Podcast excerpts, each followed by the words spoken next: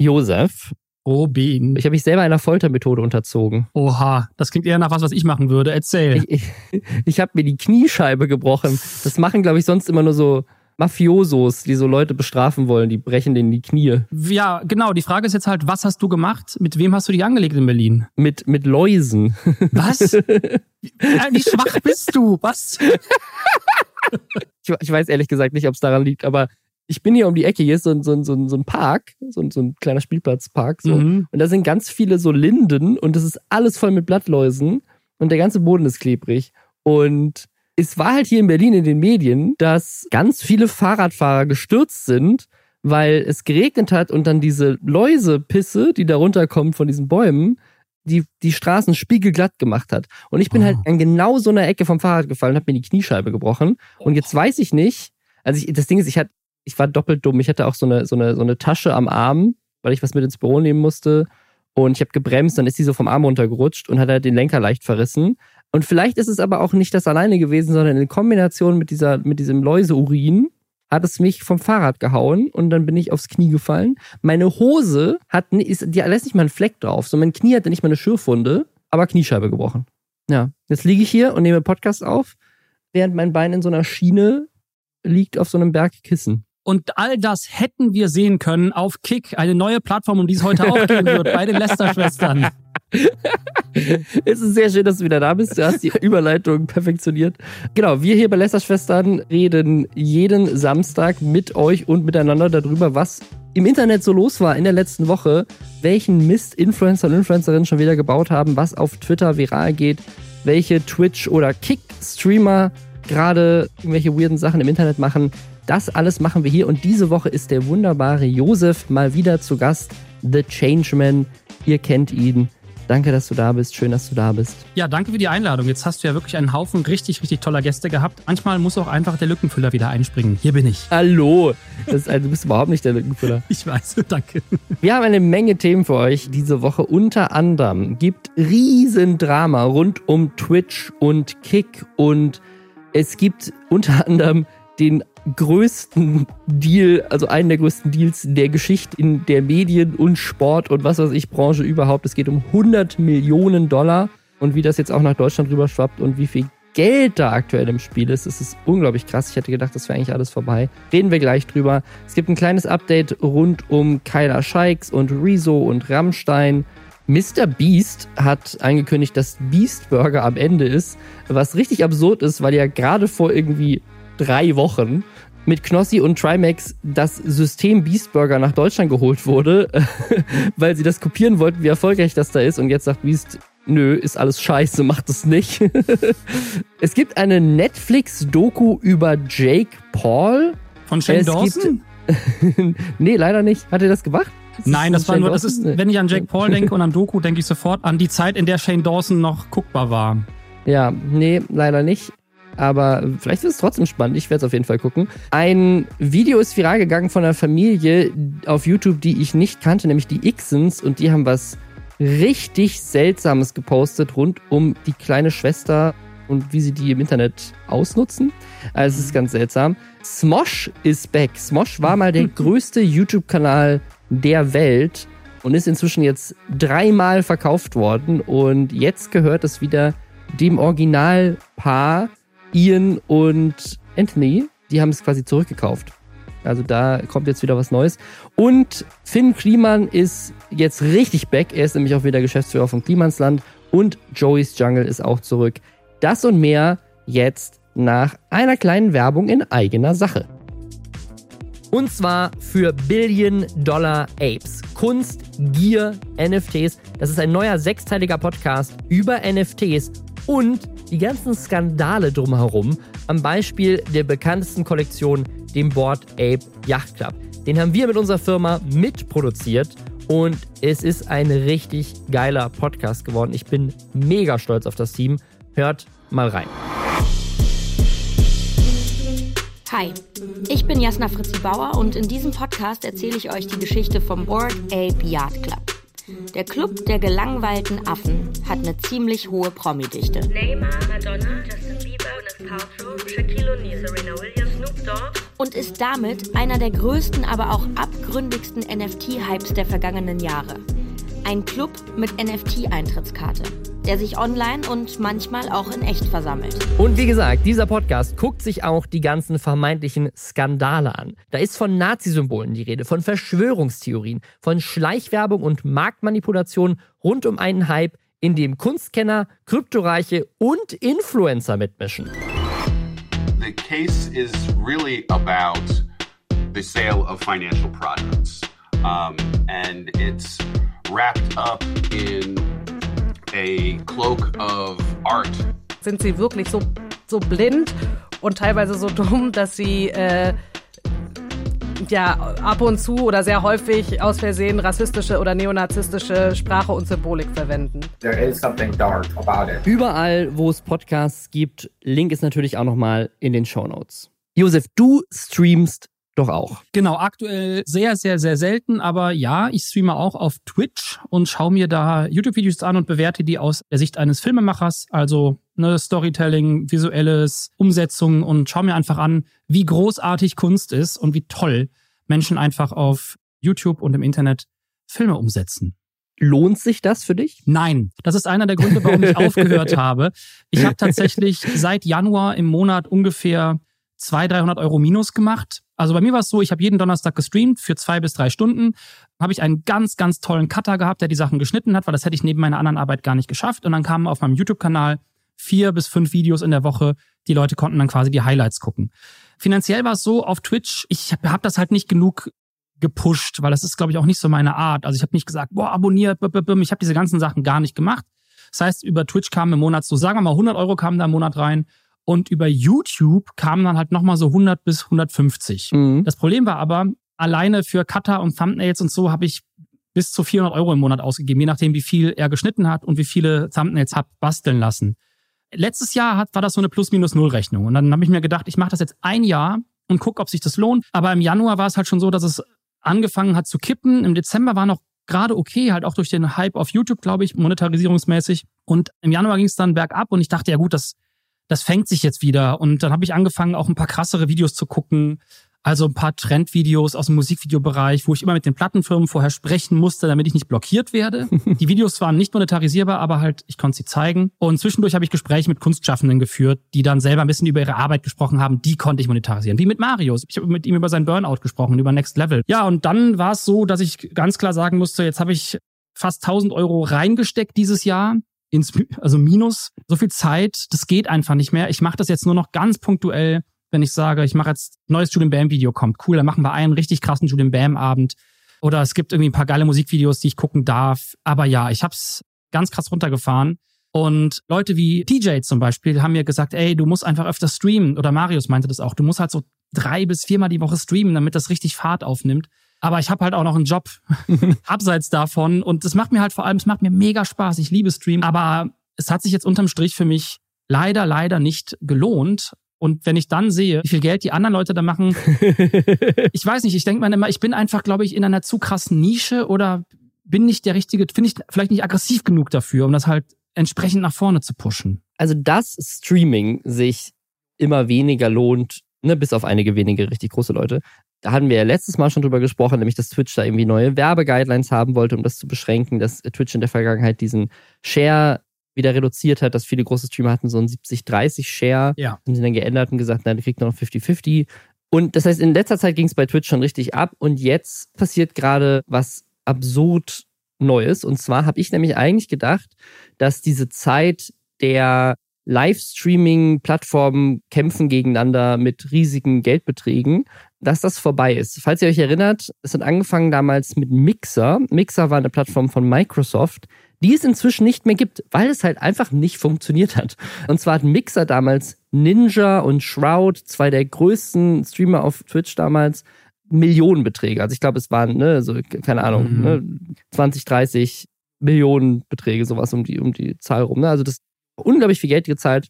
Und Ninja, der damals wirklich der größte Streamer war, ist dann rüber zum Mixer. Dann kam YouTube und hat Leuten wie Ludwig Geld gezahlt, hat Leuten wie Valkyrie, glaube ich, Geld gezahlt, so, so, ein paar andere Leute, Courage, also groß, auch andere große Streamer mhm. sind dann mhm. plötzlich exklusiv zu YouTube gewechselt.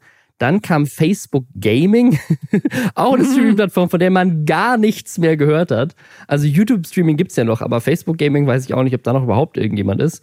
Die haben Leute wie Disguise Toast rübergeholt und so. Also da, da ging es plötzlich um Dutzende von Millionen, die Leute gemacht haben, die ein großes Following hatten, einfach nur, damit sie exklusiv auf einer anderen Plattform waren. Und damals hieß es schon, oh krass, gut, das ist gut fürs Ökosystem. Twitch kriegt Konkurrenz. Aber selbst Microsoft und Facebook und YouTube haben es nicht geschafft, nur eine klitzekleine Kerbe bei Twitch reinzuschlagen. Mhm. Im Gegenteil, es fühlte sich eher so an, als hätten die alle ihr Geld rausgeballert für Leute, die es, ne, es war dann, ne, also auch Ludwig auf YouTube wird ja auch immer noch gut geguckt und so, aber es hat jetzt nicht mehr das Gefühl, dass jetzt alle Augen der Zuschauenden plötzlich jetzt sich nur noch auf YouTube richten und keiner mehr auf Twitch unterwegs ist. So, das heißt, diesen Kampf hatten wir schon mal. Mhm. Und jetzt seit neuestem gibt es ja Kick. Und Kick ist diese sehr umstrittene Plattform, die gegründet wurde von den Leuten hinter Stake und da sind dann noch zwei andere Leute dabei, nämlich einmal Aiden Ross und Trainwreck, auch zwei große Streamer, die aber im Falle von Aiden Ross dafür bekannt sind, dass der ziemlich krass rechts unterwegs ist und ein riesengroßer Andrew Tate-Fan. Und im Falle von Trainwreck dafür bekannt sind, dass der halt den ganzen Tag nur Casino-Sachen streamt. Macht Aiden Ross, glaube ich, aber auch. Also beide, beide sind große Casino-Streamer. Mhm. Und der Grund, warum Kick gegründet wurde, ist, dass Twitch gesagt hat, hey, wir greifen so ein bisschen durch gegen das Glücksspiel. Was sie dann aber irgendwie doch nicht gemacht haben, weil man immer noch Glücksspiel streamen darf.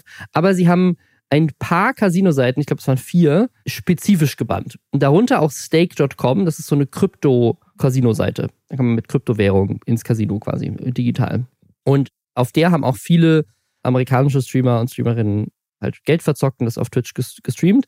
Und dadurch, dass das weggefallen ist, haben dann quasi die Gründer von Stake gesagt, warte mal, dann gründen wir einfach unser eigenes Twitch, dann können die da weiter unsere Plattform streamen und wir machen weiterhin Geld mit armen Kids, die dann ins Online-Casino gehen weil ihre großen Streamer-Vorbilder gezeigt ja. haben, dass man da ganz reich werden kann. So. Ja. Was absurd ist, ist, dass Kick dabei auf Amazons Technologie basiert. Also Twitch gehört ja zu Amazon. Ja. Und Kick sieht genauso aus wie Twitch, weil es tatsächlich dasselbe ist. Also ein, eine der Sachen, die, die quasi Amazon sich so unter den Nagel gerissen hat, als sie Twitch gekauft haben, ist halt auch die Videostreaming-Technologie hinter Twitch. Das läuft über Amazons Cloud-Streaming-Service AWS und Kick lizenziert quasi einfach die Twitch-Technologie von Amazon. Also so oder so gewinnt Amazon in diesem Kontext. Das ist ein bisschen absurd. Ja, das Spannende ist, wenn man auf die Seite von Kick geht, ist das erste, was man sieht, Just Chatting und das zweite von den Live-Kategorien Slots in Casino. Und dann ja. kommt Pools, Hot Tubs and Bikinis. Und dann kommt erst Gaming.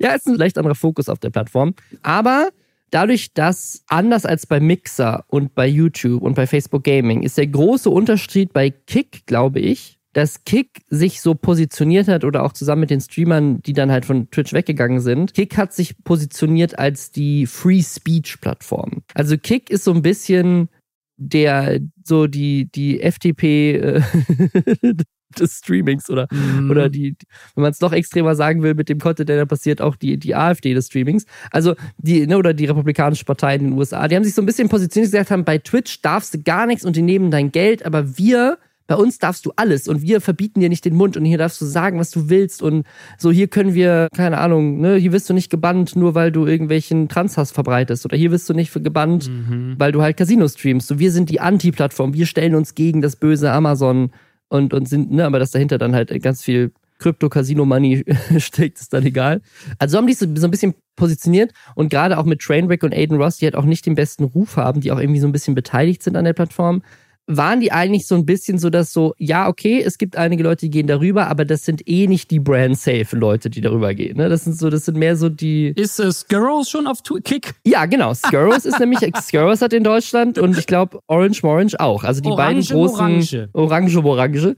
Die beiden großen also so groß sind die gar nicht, aber die beiden auffälligen. Rotate-Fans. Ich fand's richtig lustig. Trimax hatte, das ist jetzt ein bisschen off-topic, aber Trimax hatte neulich so ein, in einem Stream erzählt, dass, also auch Bezug auf Kick, das ist halt, ich glaube, das genaue Zitat war, es gibt in Deutschland halt so ein paar Leute, die haben es zu ihrem Image gemacht, ein Hurensohn zu sein.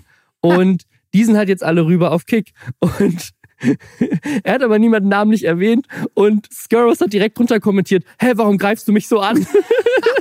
Hat er sich bei der Beleidigung angesprochen gefühlt oder? Genau, er hat sich davon angesprochen gefühlt, dass er gesagt hat, es gibt Menschen, die bewusst ein Hurensohn sind. Und hat dann Girls gesagt, so warte mal, warum redest du über mich? Oh Mann, fand, ich, fand ich sehr lustig. Aber ja, das beschreibt die Situation sehr gut. Auf jeden Fall, bisher waren auf Kick nur Leute, wo du sagen würdest, ey, ich werde niemals mir irgendwas auf Kick angucken, weil die Leute, die da sind, sind einfach die unangenehmsten Menschen der Welt. Ja, so. Mit denen willst du nichts zu tun haben. Ja, die Frage ist, ne, wenn da so viel Geld ist, wie, wie teuer bist du? Ne, wen haben sie Genau. noch geholt? Haben sie jetzt irgendwelche guten Leute rübergeholt? Ja, jetzt, jetzt geht's nämlich gerade richtig ab. Und zwar haben sie XQC rübergeholt. XQC ist auch einer der größten Streamer, Mhm. ist aber jetzt auch nicht unbedingt der unumstrittenste Typ. Mhm. Ne? Also das muss man jetzt auch sagen. XQC ist zwar sehr, sehr groß, aber er ist jetzt auch nicht sozusagen frei von Skandalen. Aber das Absurde ist, für was für eine Summe sie ihn geholt haben. Nämlich für 100 Millionen Dollar. Darf ich da ganz kurz einhaken und sagen, was ich schon mal gesagt habe? Kein Mensch sollte so viel Geld besitzen dürfen. Das ist für die Gesellschaft und für die Menschheit nicht sinnvoll. Es ist nur schlecht. Man sollte nicht so viel Geld haben dürfen. Man müsste einfach dann einen 100% Steuersatz, wenn du mehr als 10 Millionen besitzt, musst du den Rest an die Gesellschaft abgeben. Das kann nicht sein. Sorry. Was noch absurder ist, ist, er hat nicht mal 100 Millionen Dollar bekommen, damit er jetzt zu Kick geht, sondern er hat 100 Millionen Dollar bekommen, damit er auch mal auf Kick streamt. das ist, das ist kein exklusiver Vertrag und auch nur für zwei Jahre limitiert. Wahnsinn. Da kommt das zweite Problem dazu, dass diese Glücksspiel, Casinos, Firmen so unglaublich absurd viel Geld haben, dass sie sich einfach sowas leisten können. Das ist denen wahrscheinlich Ja. relativ egal. Was aber auch für mich nochmal das absolut krasse Argument ist, dass diese Casino-Sachen halt sich offensichtlich immens lohnen. Also Ja. kein Glücksspielstreamer der Welt kann mir sagen, ja, ich, ich mache das ja nur, weil es mir Spaß macht und ich sage aber meinen Fans immer, nö, nö, nö, mach Ja, das nicht und keiner von denen geht rüber. So Sachen wie die Orange Morange immer wieder behauptet haben, von wegen so, ja, ich zeig doch meinen Link auch immer nur so und sag dann immer, nee, mach das nicht. Dude, wenn jemand bereit ist, 100 Millionen Dollar dafür zu zahlen, einfach nur, dass ein großer Streamer rüberkommt, dann wird das vom Return on Invest sich lohnen. Und das lohnt sich nur, wenn ganz viele Kids dann auch auf diese Casino-Seite gehen und mehr als 100 Millionen verlieren. Also, ne, also ich würde jetzt nicht sagen, dass Exklusiv sich alleine direkt lohnen muss, weil es ist ja auch ein bisschen mehr Außenwirkung und Marketing, aber die werden das, also die, die müssen extrem viel Geld verdienen mit diesem Casino-Zeug, sonst hätten die nicht 100 Millionen, um das, das zu bezahlen. Und das Ding mit Exklusiv hat aber so ein krasses Ding losgetreten, weil das natürlich in der Außenwahrnehmung gerade mega krass, ne? Also die Summen, die da rumgeschmissen werden, Mhm. sind jetzt absurd. Gerade weil die, ne, also kann trotzdem weiterhin auf Twitch streamen, nicht gleichzeitig, weil das Twitch gerade geändert hat, aber er soll wohl erst mal auf Twitch streamen, damit er seine Community da aktiviert und dann irgendwie nach einiger Zeit rübergehen zu Kick, damit die dann alle mitkommen. Das heißt, der streamt jetzt auf Twitch und macht da immer Werbung für Kick und am nächsten Tag auf Kick und dann wieder auf Twitch Genau. und sagt morgen wieder bei Kick. Ja, Genau. wow. Ja, ja oder, oder so, sogar direkt danach bei Kick. Also, ne, ich fange jetzt an, so, wenn ihr, ich, ich schalte jetzt rüber auf Kick. Ich bin jetzt live bei, bei Kick. Genau, und er hat wohl auch irgendwie so ein bisschen Anteile bekommen an der Plattform. Das ist eventuell mit drin in 100 Millionen. Also ist auch unklar, ob er jetzt 100 Millionen in Cash bekommen hat oder nicht. Aber trotzdem ist es eine immense Summe. Und das Absurde ist, dass sozusagen Leute das auch verglichen haben mit so Sportdeals. Ja, klar. So jetzt auch, ne, so ist, keine Ahnung, hier Basketballer, Fußballer, ne, einige der krassesten, bekanntesten Sportler der Welt haben für irgendwelche Deals für zwei Jahre weniger Geld bekommen als er Mhm. für so ein, für so ein Streamer-Ding. Aber was halt danach ging, ist, das hat halt jetzt sozusagen so ein, es hat irgendwie so die Floodgates geöffnet, dass es jetzt okay ist, rüberzugehen auf Kick. Ne, auch, auch in dieser Kombi. Also Twitch hat das auch meiner Meinung nach einfach unglaublich dumm gespielt. Ne? Kick hat das halt jetzt auch einfach vom Timing PR-technisch. Ne? Diese Deals werden seit langer Zeit in Planung sein, aber die werden das jetzt einfach timing-technisch ausgenutzt haben, dass Twitch in der letzten Woche oder in den letzten zwei Wochen einfach massiv in der Kritik war, wegen ihrem, ihrem neuen Ad-Guidelines, wegen diesem, du kannst nur noch exklusiv bei uns streamen, wegen diesem anderen Ding, zu dem wir jetzt gleich noch kommen, was, was Gewerkschaft angeht und was diesen neuen System angeht, wo sie jetzt doch wieder diesen 70-30-Split einfügen. Also Twitch macht gerade nur Scheiße. Also wirklich, Twitch, Ja. ich habe noch nie gesehen, wie eine Social-Media-Plattform abseits von Reddit gerade sich absichtlich so vor die Wand fährt, wenn die Opposition lauter Leute mit viel Reichweite sind, die, die eine große Community haben, die hinter ihnen stehen. So, es ist so dumm. Gefühlt ist, ist das jetzt gerade nochmal eine ganz andere Situation, als das damals bei Mixer der Fall war, weil die Community auch sauer ist. Ja. Und wenn die Community sauer ist, dann ist Kick jetzt gerade so dieses, ja, dann gehe ich halt zu Kick. So. das ist halt, dass, dass die, die Leute sozusagen aus Protest das machen. Das, da haben wir gleich auch noch ein paar andere Beispiele, weil es ist wirklich, es geht gerade richtig viel ab. Weil nach XQC hat jetzt auch Amaranth gesagt, dass sie rübergeht zu Kick. Das ist die größte weibliche Streamerin der Welt. Ja. Die ist jetzt rüber bei Kick. Ist auch noch nicht so ganz klar, für was für eine Summe und ob sie das jetzt exklusiv macht, aber die hat auch eine Ankündigung gemacht, kurz danach. Aber Reefed hat auch noch mal was erzählt. Ne? Also Reefed hat, das, da hatten wir schon mal drüber gesprochen, dass sie irgendwie auch so ein bisschen geleakt hat, dass es so einen neuen Streaming-Plattform Ja, von ja. Join geben soll. Finde ich Mhm. auch das PR-technisch auch richtig unangenehm, wenn ich, wenn ich bei Join wäre. So jetzt gerade, wo diese ganzen Deals rauskommen, alle leaken schon, dass es das gibt, aber deine Ankündigung ist eigentlich erst für einem halben Jahr geplant. Schwierig. Reeves hat noch mal gesagt, so, dass in einem halben Jahr wirklich die Welt ganz anders aussehen wird, weil in Deutschland ganz viel kommen wird und auch sowohl von Kick als auch von Join. Montana Black hat auch gesagt, dass er wahrscheinlich, ne, sich vorstellen könnte, zu, zu Kick rüber zu wechseln. Ja, klar. Und ich glaube, wenn das jetzt angenommen, also ich glaube, dass viele noch nicht rübergehen zu Kick, weil sie na, einmal Angst haben, dass sie krass an Relevanz Die verlieren. warten auf das Angebot. Genau, und, und weil, weil, ne, also klar, wenn die Summe immens hoch ist, aber ich glaube auch so ein bisschen, also selbst wenn die dir irgendwie 10, 20 Millionen anbieten, so Montana Black, der hat ja schon ausgesorgt. Ich weiß nicht, ob das jetzt so der große Unterschied ist. Aber wenn Leute das machen und dafür Anerkennung bekommen und erfolgreich sind, dann ist das ja noch, also weißt du, ich glaube so, es ist schon noch ein bisschen Hemmung, dass Kick jetzt nicht den besten Ruf hat. ähm, Für Leute wie Montana Black. Meinst du für Montana Black auch? Ja, ich, also ich glaube schon, weil er streamt ja auch kein Casino mehr und so. Ne? Ich glaube, der ist schon noch ein bisschen. Oh, das ist gut. Das wusste ich nicht. Ich habe mich mit ihm nicht mehr so viel befasst. Aber das finde ich gut, dass er nicht mehr Casino streamt. Also, also soweit ich weiß, streamt Mhm. er das nicht mehr. Vielleicht hat er wieder angefangen, aber zeitlang hat er das auf jeden Fall nicht gemacht. Ne, aber auch der Share ist da besser und so weiter. Und Ja. naja, also es an, angeblich kommt da noch was. Und es gibt dann, es gibt jetzt, steht jetzt gerade Front, ne? Also Mhm. Reeft sagt so, ich würde nie zu Kick gehen. Trimax sagt, ich würde nie zu Kick gehen. Aber dann hat Skurros gepostet, ne, weil dieser Trimax beeft irgendwie mit Skurros, weil er sich angesprochen gefühlt hat, dass Trimax 10 Millionen Euro bekommt und Anteile an Join. Also er hat quasi jetzt schon angeblich Informationen, also ich weiß nicht, wo Mhm. Skurrus das her hat, aber das hat angeblich Informationen, wie viel Geld Trimax bekommt. Und das finde ich auch so absurd. 10 Millionen Euro für einen deutschen Streamer von Pro7 Sat 1? Was für, ich muss auf Twitch anfangen zu streamen. Wie absurd ist das bitte? Weißt du, weil warum, warum sind Streamer so viel mehr wert? Also wenn du dir, weil, weil, also Twitch ist weniger leicht monetarisierbar als YouTube bisher. Das wissen wir. Twitch-Streamer verdienen, ne, was Werbung angeht und so weiter, weniger. Also für ein Pro7 Sat 1 wird das weniger Umsatz bedeuten, als YouTube mit denselben Views und Zuschauerzahlen macht. Das Einzige, wo Streamer vielleicht mehr verdienen, ist durch die Abos, weil Leute mehr gewillt sind, da irgendwie halt Geld, rauszuhauen. So, als jetzt bei YouTube-Memberships bisher so. Aber 10 Millionen Euro, wenn du mal überlegst, äh, stell dir mal vor, irgendjemand würde Julian Bams YouTube-Kanal kaufen oder sowas. Glaubst du, irgendjemand würde 10 Millionen Euro für einen YouTube-Kanal zahlen in Deutschland? Ich glaube nicht. Ja, ich glaube für einen YouTube-Kanal nicht, weil wenn da jetzt nichts mehr kommt, also wenn, ich glaube schon, jemand würde locker 10 Millionen zahlen, wenn einmal im Monat ein Hauptvideo von Julian Bam kommt, klar. Das Ding ist, was glaube ich, Meinst du?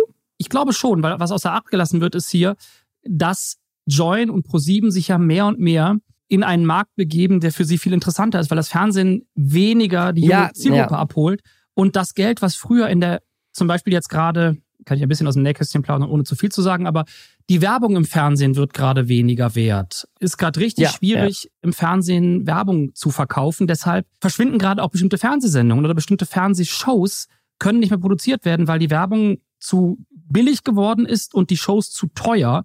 Deswegen werden wir jetzt auch in diesem Jahr vor allem viele Shows verschwinden sehen. Also wir werden es wahrscheinlich gar nicht merken, aber unsere Eltern wahrscheinlich.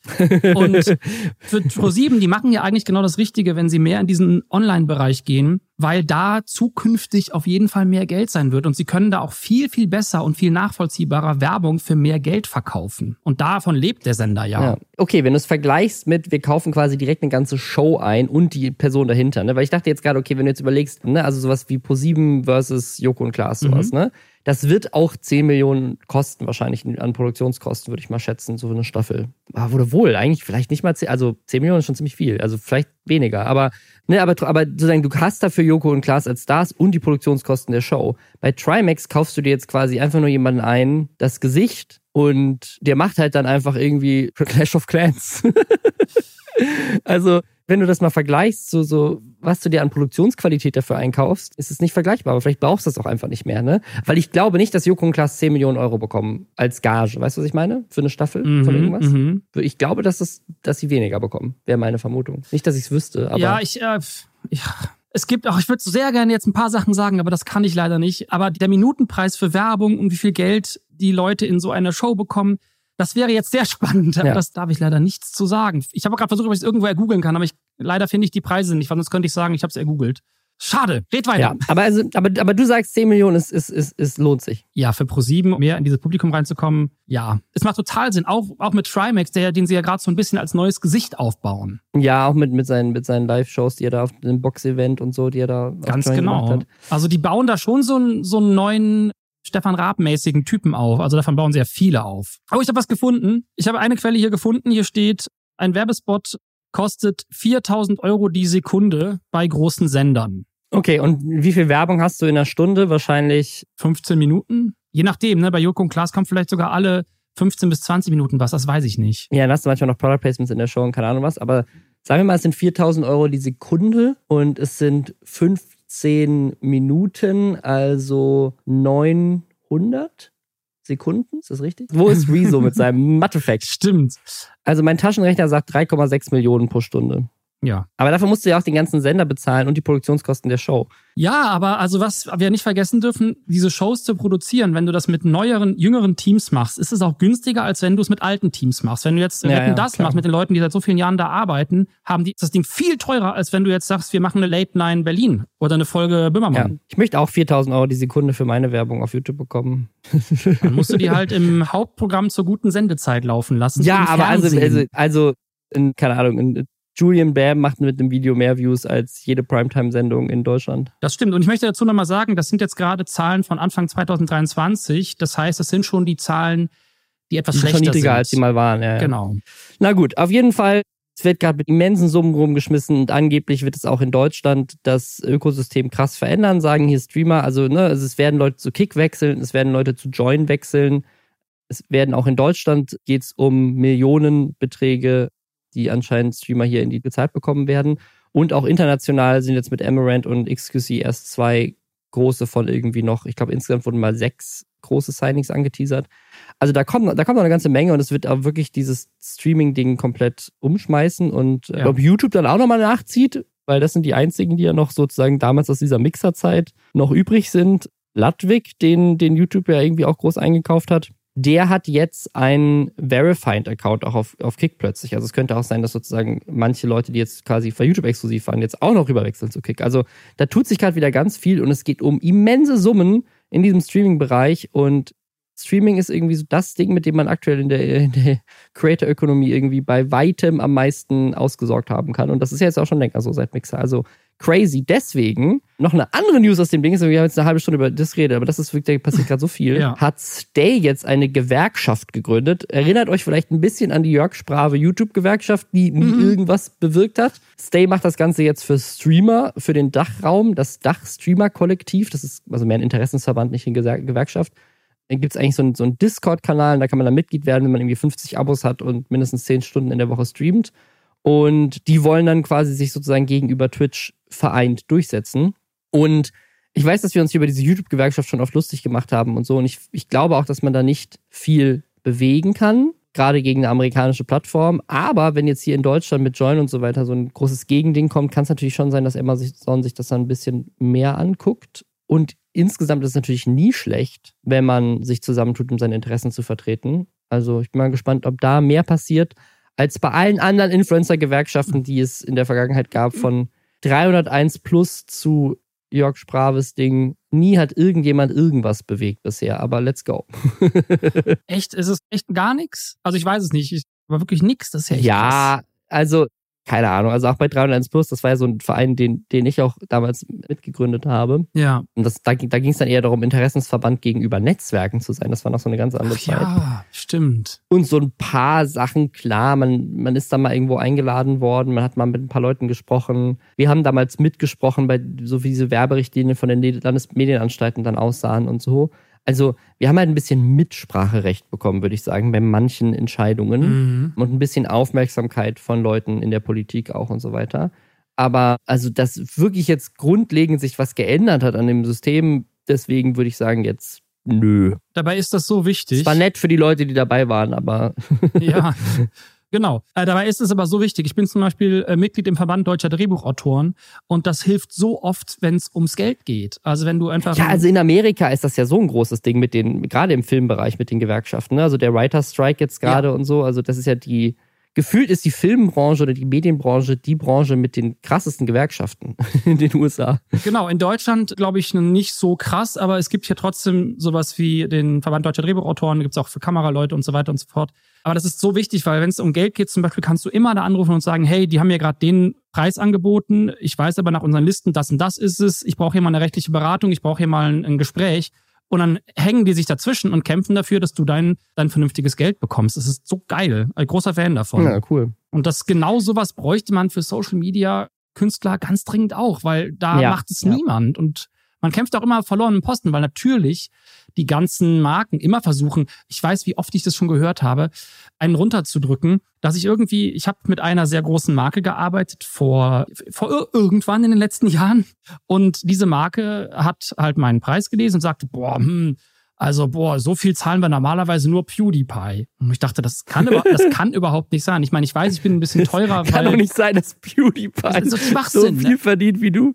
Ja, genau. Ich meine, ich, hab, ich bin teurer als andere, weil meine Produktionsqualität ja einfach etwas höher ist. Das heißt, mehr Zeit, mehr Arbeit, mehr Geld, der einfach drinsteckt in der Produktion. Vor allem, wenn die Werbepartner einen bestimmten Anspruch haben oder was Bestimmtes möchten, sagen, hey, wir möchten es gerne wie in dem Video, dann sage ich, ja, das war so teuer, dann müsst ihr auch das bezahlen, weil wir dafür doch das und das drehen müssen und das und das kaufen müssen. Und das war so ein Hickhack mit denen. Und auch als sie mich bezahlt haben, die haben in jeder dritten Mail kam dieses Ding, oh, so teuer wie PewDiePie. Und hat ein anderer YouTuber, den ich kenne, auch mit denen zusammengearbeitet. Und dann habe ich gesagt, der doppelt so groß ist wie mein Kanal. Ich gesagt, wie viel hast du bekommen? Mhm. Dann hat er das gleiche bekommen wie ich und hat gesagt, die wären ihm die ganze Zeit auf den Sack gegangen, er wäre so teuer wie PewDiePie. Völliger Schwachsinn. Und wenn man jetzt einen Verband hätte, zum Beispiel einfach sagen würde, hier, das ist der Interessenverband deutscher Creator, wir hauen uns mal kurz dazwischen, weil es gibt einen festen Satz, das und das ist der Satz, wenn ihr das nicht zahlt, dann eben nicht. Richtig lustig.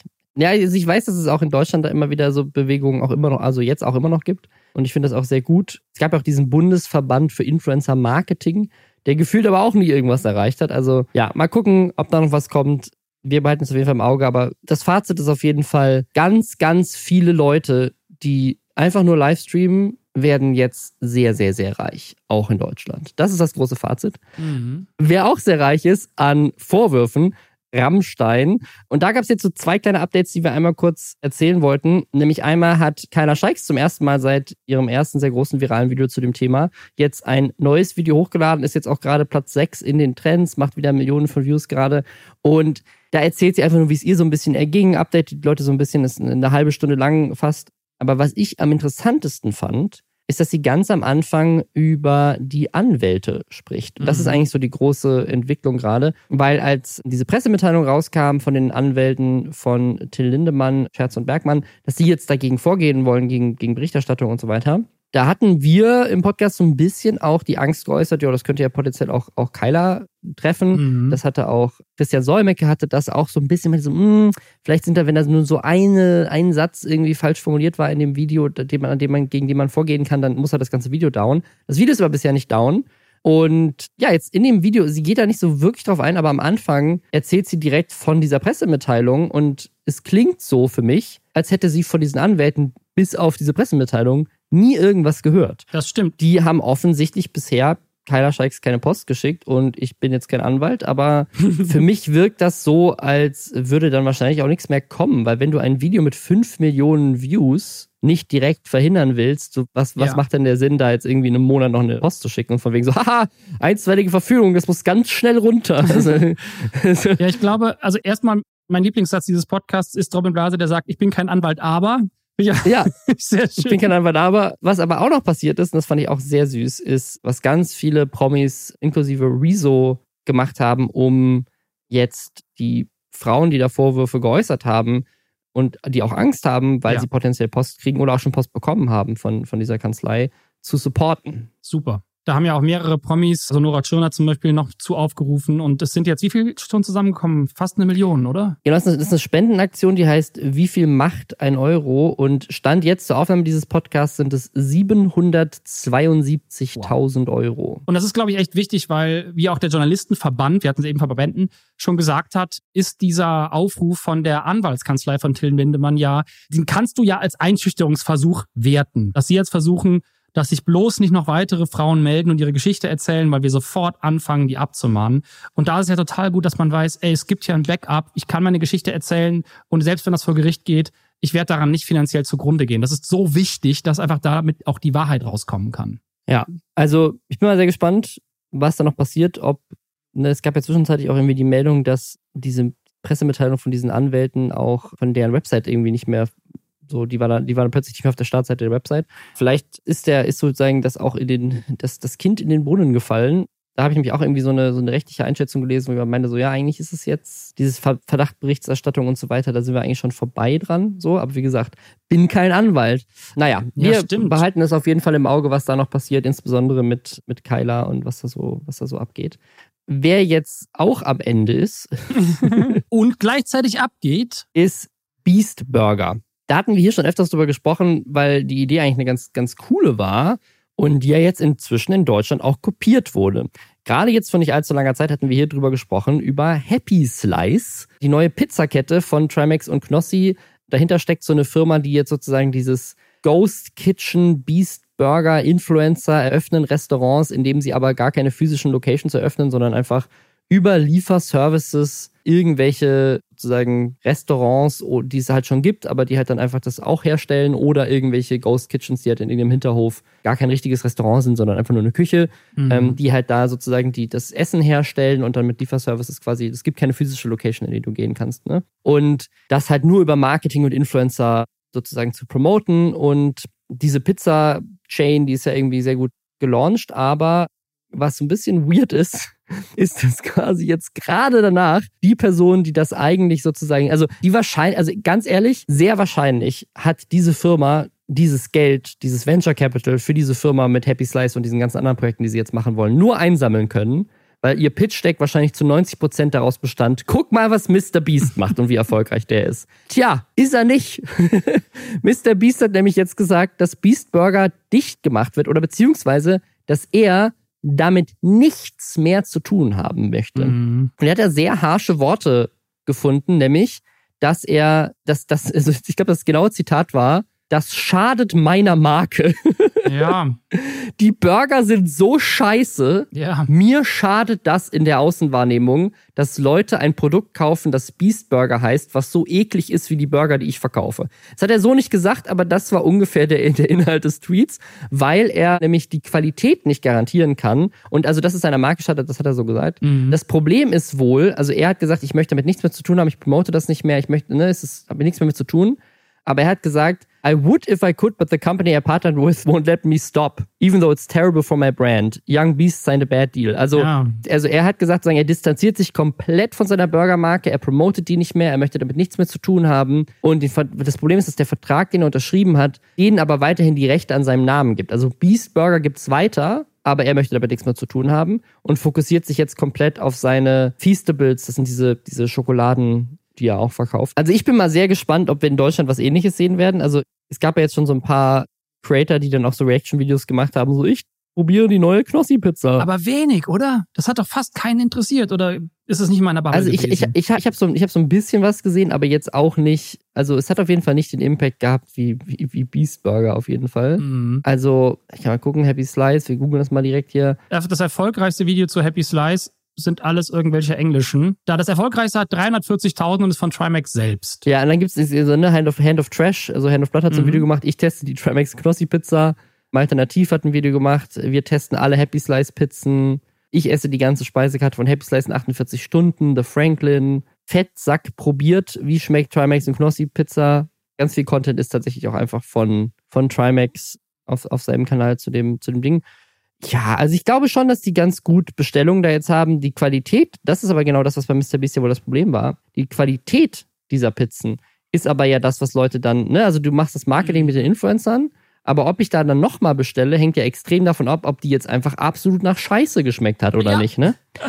Und wenn Mr. Beast mit dem ganzen Geld, was, was da möglich ist, es nicht schafft, qualitativ die Qualität zu halten, dann kann ich mir vorstellen, dass das, na, vielleicht in Deutschland gibt es vielleicht ein paar strengere Richtlinien, was jetzt irgendwie das Gesundheitsamt angeht beim Kochen, als in den USA. Aber keine Ahnung, wenn Mr. Beast das nicht schafft, dann habe ich ehrlich gesagt jetzt auch keine großen Hoffnungen für so ein deutsches Startup. Wer aktuell sehr, sehr wenig Pizza isst, ist wahrscheinlich Jake Paul. Der muss nämlich in Form bleiben. Der, der muss in Form bleiben, aber bevor wir darüber sprechen, warum, machen wir noch einmal kurz Werbung in eigener Sache. Und zwar machen wir mal wieder eine Umfrage. Das haben wir schon mal gemacht, da haben ganz viele von euch teilgenommen. Danke nochmal dafür. Das ist aber schon ein bisschen her und seitdem hat der Podcast sich ja auch ziemlich verändert und es ist einiges im Umbruch und deswegen brauchen wir einfach so ein paar neue Infos, um zu wissen, so wie lange hört ihr diesen Podcast überhaupt schon? Seid ihr jetzt irgendwie erst seit durch ein paar Gäste dazugekommen oder seid ihr schon länger dabei?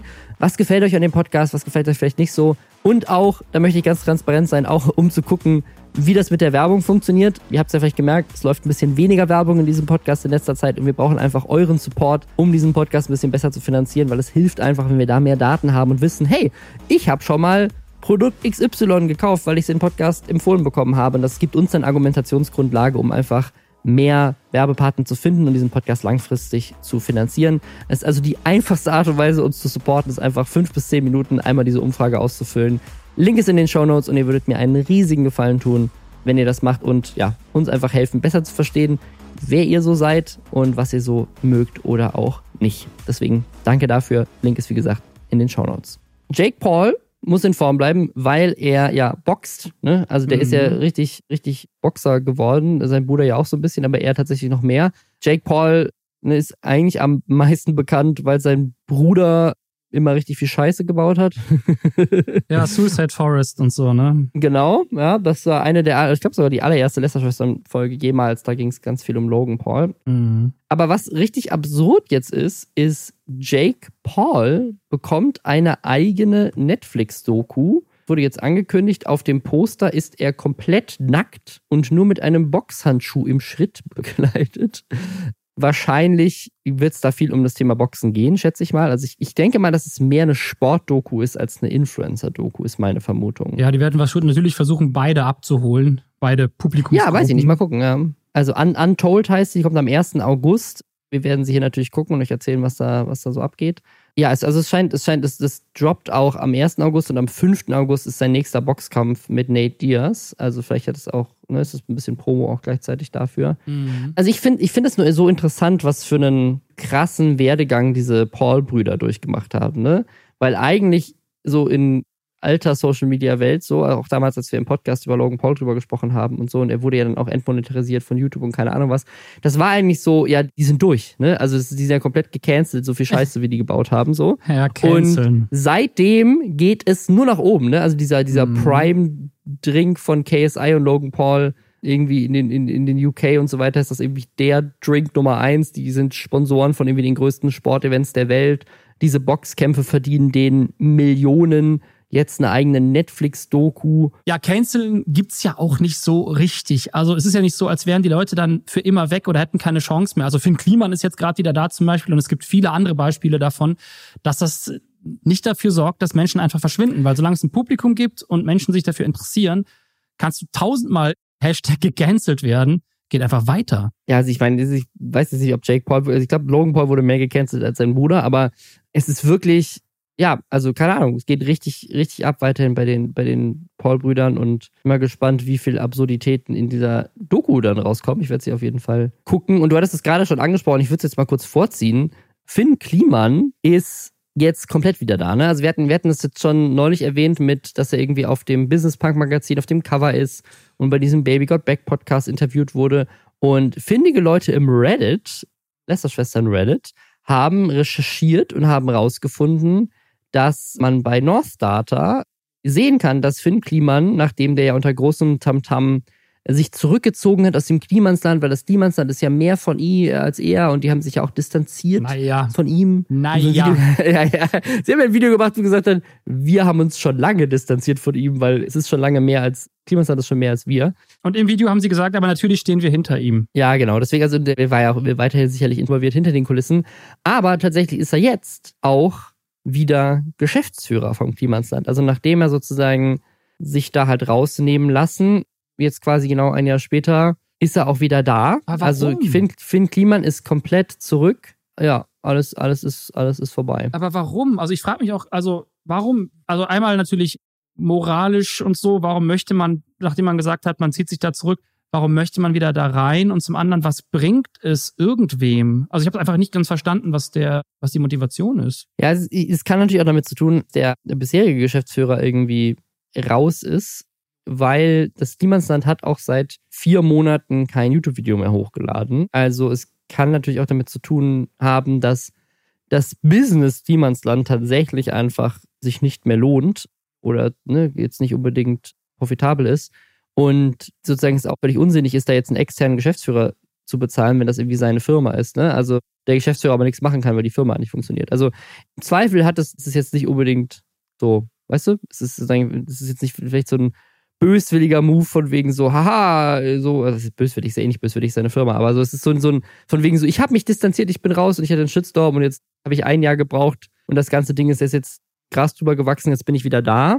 Es kann, also, ne, es kann theoretisch auch einfach sein, dass das halt die einzige Option ist, weil wer soll es sonst machen, so ein bisschen, ne? Das kann auch sein. Aber ja, mal, mal gucken, was ob das Klimasland jetzt mal wieder Content dann auch macht, werden wir sehen. Wer jetzt auf jeden Fall keinen Content mehr macht, ist ein Mitglied der Xens. Ja. Wer sind die Xens? Ja, habe ich tatsächlich vorher noch nie von gehört. Die haben 263.000 Abos und haben aber jetzt vor sechs Tagen ein Video hochgeladen. Das hat jetzt schon 430.000 Views und das ist ein Statement zu Vivis Verschwinden. Und habe ich mir angeguckt und ja, das ist ein sehr absurdes Video. Also, dieser, dieser Kanal, die Xens, der besteht eigentlich aus einer Familie, einem Mann, seiner Frau und deren Kinder, aber auch der Schwester von der Mutter. So, also die, deren, deren Schwester hat irgendwie bei denen gelebt. Das ist diese Vivi. Und die ist, seitdem sie zwölf ist, irgendwie halt das Gesicht dieses, also mit das Gesicht dieses Kanals Mhm. und wird immer wieder halt mit vor die Kamera genommen. Als Teenagerin und so weiter und hat sicherlich, ne, auch, ne, keine Ahnung, junge Teenagerin, vielleicht auch diese Zielgruppe des Kanals ein bisschen geprägt, ne? Mhm. Jetzt ist aber was Weirdes passiert. Die haben irgendwie einen Aufruf gepostet, dass die vermisst wird. Ne? Also ganz, ganz schrecklich, ne? Dieses, dass diese Vivi vermisst wird. Und dann wurde sie aber direkt danach irgendwie gefunden und dann haben sie dieses Statement hochgeladen zu ihrem Verschwinden. Und dieses Statement ist eines der ekligsten Sachen, die ich echt seit langer Zeit gesehen habe. Also es ist Mhm. wirklich, es ist, es ist absurd, unreflektiert und krass scheiße. Also folgende Sache ist passiert. Also diese Vivi ist ja offensichtlich eine Teenagerin und wie manche Teenager vielleicht dann sind, ist sie angeblich von zu Hause weggelaufen eines Abends. Ne? Also das ist natürlich auch nicht cool und nicht schön. Wurde dann natürlich, nehmen ihnen das auch ab, von denen dann sozusagen in die Öffentlichkeit so ein bisschen gezogen, weil sie halt sich Hilfe holen wollten, weil sie halt Angst hatten, dass ihr vielleicht irgendwas zugestoßen ist. Mhm. So weit, so gut. Ne? Das ist auch, ne, es ist scheiße, Dinge passieren in Familien und manche Teenager laufen halt von zu Hause weg und das ist kacke und ich verstehe, dass sie dann da Angst hatten und so weiter. Aber was halt dann nicht so geil ist, ist dann ein YouTube-Video zu machen, in dem man im kleinsten Detail erzählt, wie scheiße diese 15-Jährige ist, dafür, dass sie von zu Hause weggelaufen ist und die komplett in den Dreck zu ziehen, was sie ihnen ja angetan hat, dadurch, dass sie halt weggelaufen ist, wie das für sie war. Weil offensichtlich ist das ja ein troubled Teenager in dem Moment. Ne? Offensichtlich hatte die ihre Gründe, ihr ging es nicht gut oder sie hatte Stress mit der Familie oder keine Ahnung was und ist von zu Hause weggelaufen. Wie gesagt, nicht geil, aber das dann im Internet so breit zu treten und so über die herzuziehen, dass sie das gemacht hat, Ja. wie scheiße. Und es kommt aber noch besser. In diesem Video erklären sie dann, dass die sie jetzt damit bestrafen, dass sie nicht mehr auf diesem Kanal stattfinden darf. Also sie, sie sozusagen entziehen ihr ihre Social Media Karriere so ein bisschen, so, weil sie sagen, dafür, dass du jetzt was Böses gemacht hast, darfst du ja nicht mehr vor die Kamera. Gleichzeitig lassen sie aber auch irgendwie durchblicken, dass diese Vivi eigentlich auch gar nicht vor die Kamera wollte. Ja. Und sie, das ist so, es ist so absurd. Ich meine, die ist ein Teenager, die ist 15, ne? Und diese, diese Schwester von ihr regt sich irgendwie so drüber auf, so, wir haben ihr alles gegeben, was sie wollte, ihre krasse Social-Media-Karriere. Und dann hatte die manchmal keinen Bock, vor die Kamera zu gehen. Das war für uns auch immer schon voll nervig. Und weil, ne, dann wollen wir was drehen und dann will die einfach nicht. Und was jetzt, also dann, dann macht sie halt jetzt, dann jetzt läuft die auch noch zu, zu Hause weg. Dann darf sie halt einfach gar nicht mehr vor die Kamera. Das hat sie jetzt davon, die Kleine. So, hä? So, also es ist, das ist so absurd. Du guckst dir dieses Video an und du weißt ganz genau, warum die von zu Hause weggelaufen ja. ist. Es ist absurd. So, das, das ist also da, warum ist das Jugendamt nicht sofort instant da und klopft da an nach diesem Video? ja. So, was ist da los? Also, es ist, es ist, also, die, die dich selber darstellen. Also, erst sozusagen ein, wird ein 15-jähriges Mädchen in aller Öffentlichkeit komplett mit irgendwelchen familiären Problemen, wird das alles breitgetreten. Dann wird die komplett fertig gemacht von, ihrer Schwester und ihrem Mann. Dann lassen die durchblicken, dass sie eigentlich gar nicht manchmal vor die Kamera wollte, aber sie irgendwie dafür gezwungen haben. Dann wird irgendwie so dieses Social Media Ding so als Waffe über sie gehalten. Und jetzt sozusagen, das finde ich auch richtig lustig, die regen sich dann in diesem Video drüber auf, dass das für sie ja jetzt wahrscheinlich bedeutet, dass sie weniger Geld verdienen werden mit Ja. diesem YouTube-Kanal. Weil es ja immer schlecht ist, wenn eine, wenn sozusagen so eine Gruppe aus YouTubern auseinanderbricht und davor haben sie jetzt auch Angst, kündigen aber dann an irgendwie, dass sie ja dafür jetzt ihre kleineren Kinder dafür jetzt als Ersatz vor die Kamera zerren können. Ich verstehe das eh nicht, wie, wie man das machen kann mit Kindern, mit Minderjährigen. Also ganz übel.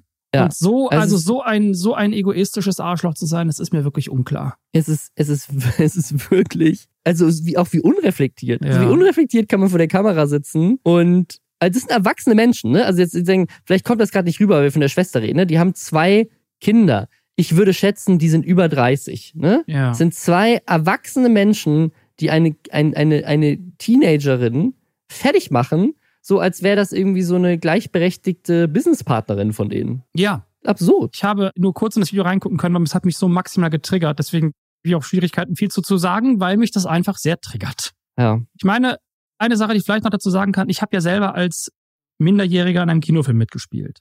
Da war ich 14 Jahre alt und meine Eltern haben da Dinge möglich gemacht. Und die Schule hat sich erst ein bisschen gesträubt, hat dann aber gesagt, ist okay. Aber das wollte ich unbedingt. Und ich war super glücklich, dass ich an einem Filmset war. Und das hat für mich auch ein paar Türen geöffnet, sehr, sehr früh. Und mir geholfen, besser zu wissen, was ich später machen möchte. Und auch als ich dann mit 16 und mit 17 nochmal in Filmen mitgespielt habe, war es immer so, dass meine Eltern mich da unterstützt haben, aber trotzdem darauf geachtet haben, dass ich nicht nicht alleine in irgendwelche Fernsehshows gehe zum Beispiel. Also wenn ich irgendwie in Pressetouren und sowas unterwegs war, haben die immer gesagt, es muss eine erwachsene Person dabei sein, es muss geguckt werden, dass bei den Interviews, dass er nicht zu persönliche Sachen erzählt, dass einfach darauf geachtet wird, dass der, dieser sehr junge Mensch nicht aus Naivität oder so vor einer Kamera Dinge erzählt, die vielleicht nicht so klug sind. Deswegen war da immer eine Art Jugendschutzbeauftragte dabei. Von Konstantin Film wurde die zur Verfügung gestellt. Das war ganz toll. Der konnte man alle Fragen stellen. Die hat vorher immer so gesagt, ja, vielleicht erzählst du nicht genau, in welchem Ort du wohnst. ähm, Vielleicht nicht so viel über, keine, keine Freunde mit Namen erwähnen unbedingt, außer du grüßt sie. Das war halt super gut, wie so eine Art Medientraining. Und das war im Jahr 2000. Und daran muss ich immer denken, weil ich das total hilfreich fand und auch jetzt im Nachhinein halt ganz Ja. froh bin, weil es im Internet, alles, was es jetzt gibt, was ich privat erzähle, habe ich als volljährige Person gemacht. Und ob das jetzt meine alte Figur The Changeman war, der immer super provokant war, wo ich noch diese Kunstfigur so krass gespielt habe, oder jetzt meine persönlichen und echten Selbstexperimente, wo ich auch viel Einblick gebe. Das sind ja eigene Entscheidungen. Aber als minderjährige Person kannst du da ganz viel nicht machen, vor allem wenn deine eigene Familie dich in so eine Situation presst. Und ich Ja. glaube, da habe ich Ja. riesen Glück gehabt, dass meine Eltern das nicht gemacht haben und diese Filmproduktionsfirmen so verantwortungsvoll waren. Ja, hätte man, hätte, würde man nicht denken, ne? Aber Ist nicht selbstverständlich. Ist auch, ist auch nicht so, als Ja. würden das alle machen. Also da muss ich in dem Fall nochmal Hans-Christian Schmidt, Konstantin Film, die, denen war das wichtig. Ja, mal gucken, was mit denen jetzt passiert. So ganz klar ist, glaube ich, nicht in dem Video, ob diese Vivi dann nochmal wiederkommen darf. Also sie, es ist irgendwie so ein Ultimatum. Sie sagen so, wenn die nochmal Scheiße macht, dann darf sie es nie wieder.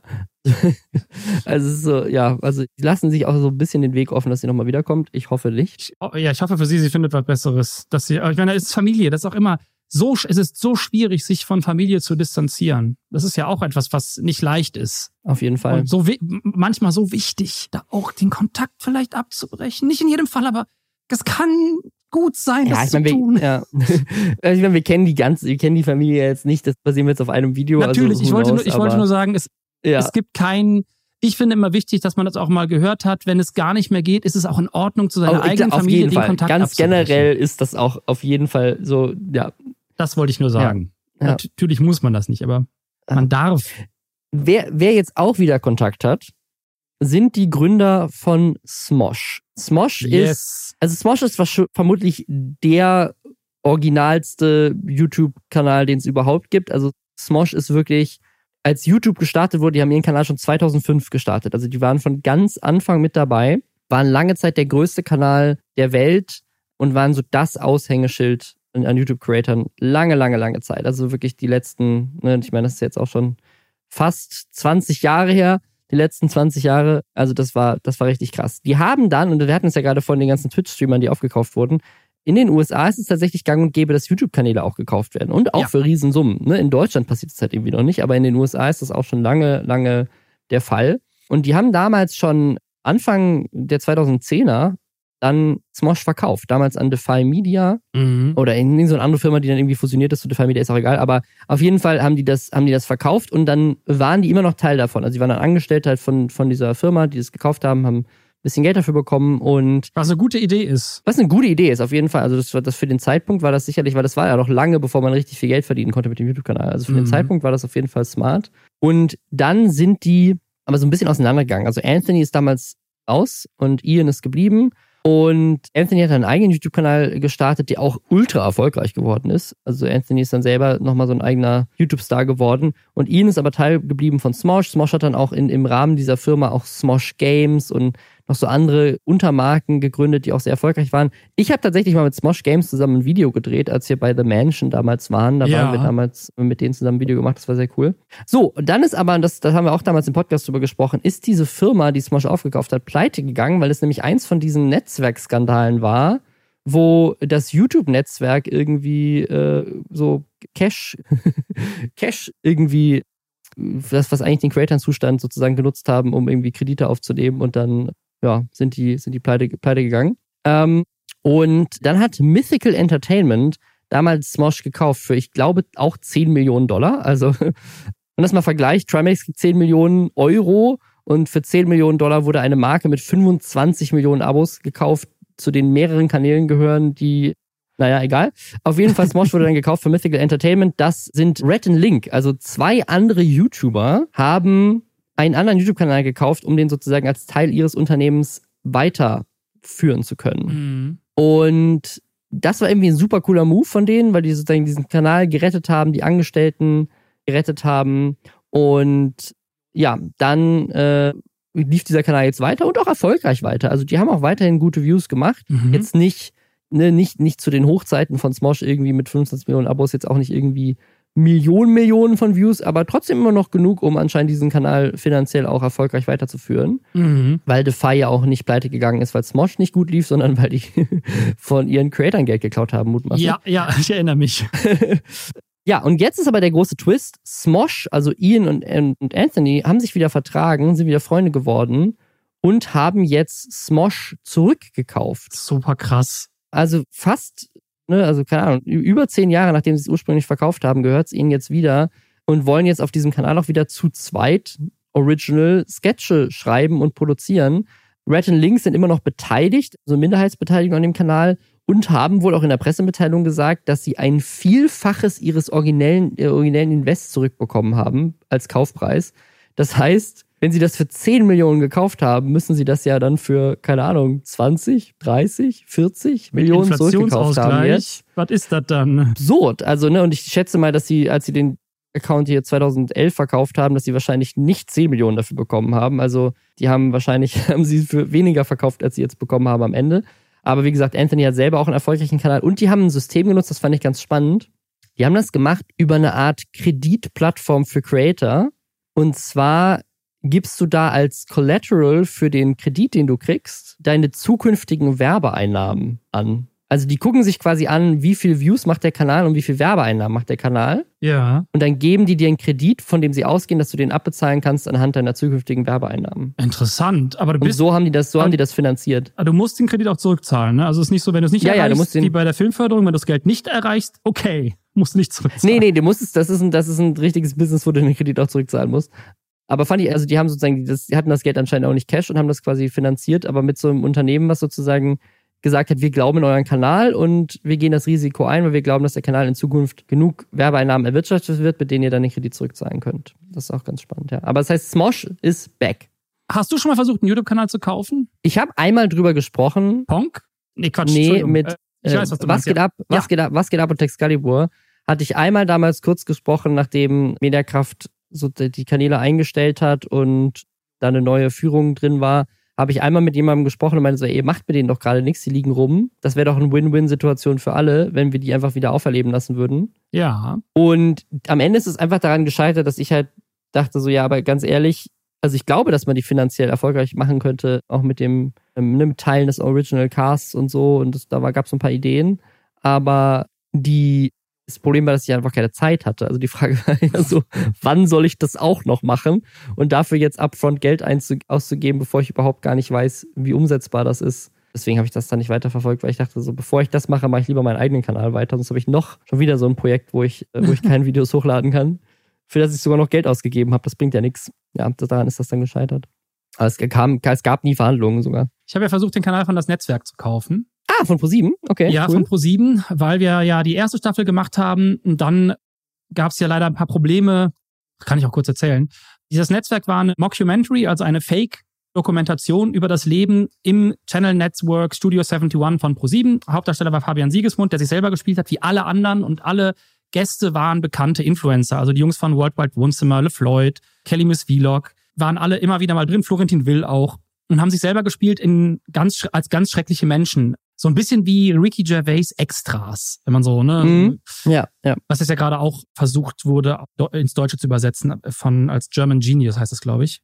Sky oder Pro7? Ich weiß es nicht. Egal. Auf jeden Fall haben wir das damals gemacht. Die erste Staffel war super cool. Dann gab es aber ein paar Probleme, weil wir haben echt krasses Zeug gemacht. Leute sind auch gestorben. Und wir haben auch so Fake-Internetartikel gehabt. Das heißt, wir haben bei bestimmten Magazinen Fake-Interviews geführt im Rahmen der Figuren. Und dann hat ProSieben irgendwann, also ProSieben in München gesagt, ey, ein paar von unseren Geldgebern checken nicht, dass das Fake ist. Hier hat gerade jemand angerufen und hat gedacht, das ist jemand im Studio, bei Studio in Berlin gestorben. Das geht nicht mehr, ihr müsst es anders machen. Es war total schade, weil wir hatten gerade einen Webvideopreis gewonnen damit auch und waren in der zweiten Staffel. Und ja, da mussten wir es halt ändern und hat ProSieben gesagt, ja Leute, bitte nichts mehr, so gut wie nichts mehr im Büro spielen lassen. Der Bezug zu ProSieben muss weiter weg. Und dann haben wir halt die zweite Staffel ganz anders geschrieben und haben die komplett auf einem Dorf spielen lassen und Fabian Siegesmund verliebt sich in eine Grundschullehrerin. Da waren einige Leute auch so ein bisschen abgefuckt, weil sie dachten, das hat ja nichts mehr mit dem Ding zu tun. Stimmt da Ja, auch, ja. aber es gab halt mit den neuen Ich habe keine andere Richtlinien. Option. Genau, wir konnten quasi, vor allem wir hatten die zweite Staffel schon komplett so flashed out, wir hatten schon die ganze Horizontale und dann mussten wir von quasi heute auf morgen das ganze Ding neu schreiben. Deswegen war das auch so ein bisschen, boah, wie machen wir das jetzt? War eine ziemliche Herausforderung, hat auch Spaß gemacht, aber auch ein bisschen schade natürlich, dass dieses ganze Influencer-Ding total klein geworden ist.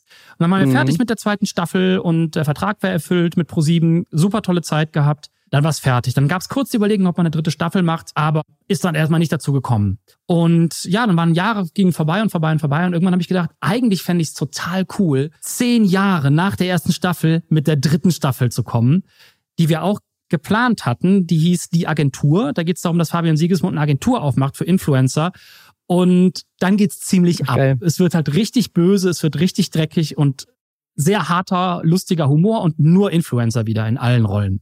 Ach geil. Ja, haben wir auch so grob geplant alles und haben gedacht, ja, mal gucken, vielleicht machen wir es irgendwann. Und dann dachte ich, hey, komm, weißt du was, zehn Jahre danach. Deswegen habe ich letztes Jahr schon Pro7 kontaktiert und habe gesagt, yo Leute, wie teuer ist der Kanal? Wie viel für den Kanal? Wir wollen es auf eigene Faust nochmal machen und einfach gucken, ob wir ein bisschen Crowdfunding-Geld zusammenbekommen für eine dritte Staffel, die aber auch als eigenständige Staffel 1 funktionieren kann für Leute, die die alte nicht kennen.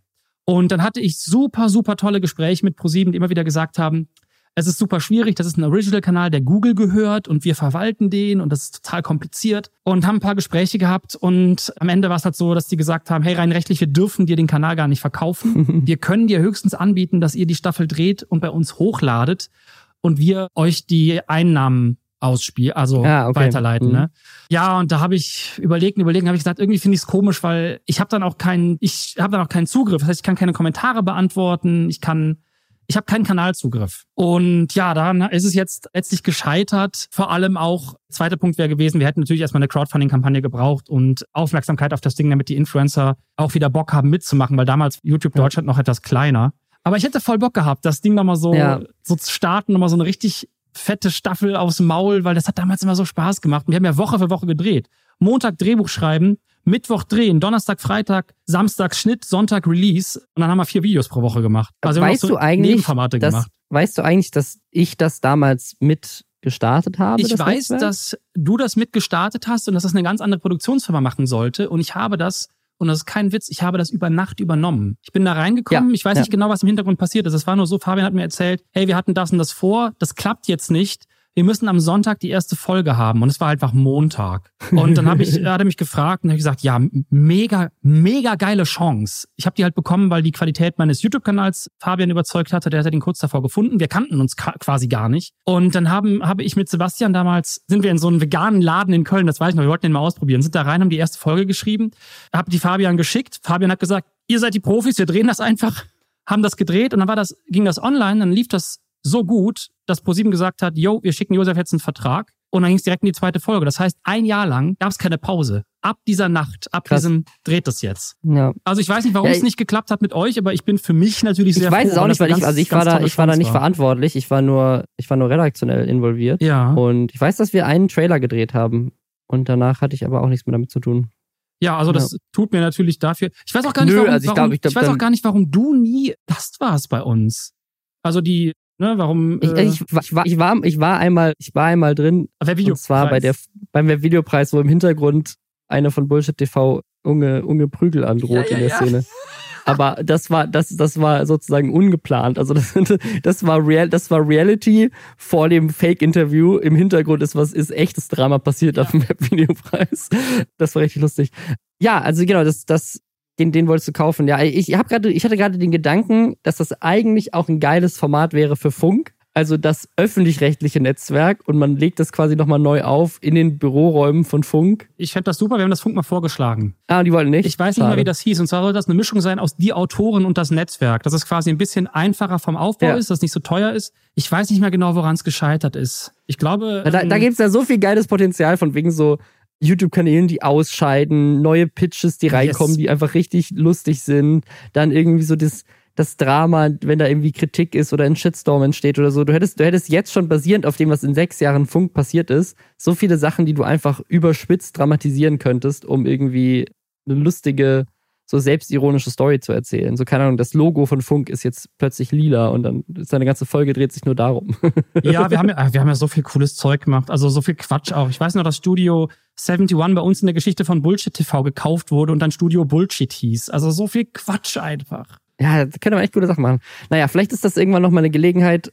Wir haben jetzt viel, viel gelästert. Es gibt noch eine kleinen, kleine Info, die wir am Ende noch droppen wollten, aber da müssen wir gar nicht groß drüber reden, nämlich Joey's Jungle ist zurück. Der Ja. jetzt nach anderthalb Jahren, das war einer von denen, der als alle YouTuber gesagt haben, wir hören auf, so Melina Sophie und so viele, da war ja einer von denen, der damals gesagt hat, ich bin auch raus. Dann war er zwischenzeitlich kurz wieder da mit einem Video, wo er erklärt hat, nochmal so warum und dann hat er seinen Podcast gelauncht mit Julia Beautix.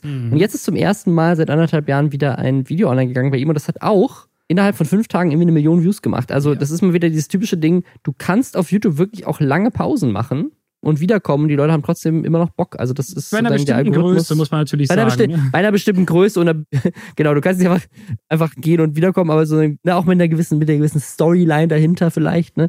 Hey, das war mein erstes Video, Leute. Wir sehen uns in zehn Jahren. In zehn Jahren wieder. Tschüss. Ja, aber das finde ich ein gutes, ein gutes Ende für den Podcast. Tschüss ist ein gutes, gutes Stichwort. Tschüss. Danke, dass du dabei warst. Sehr gerne. Vielen Dank für die Einladung. Tschüss. Tschüss. Bis nächste Woche.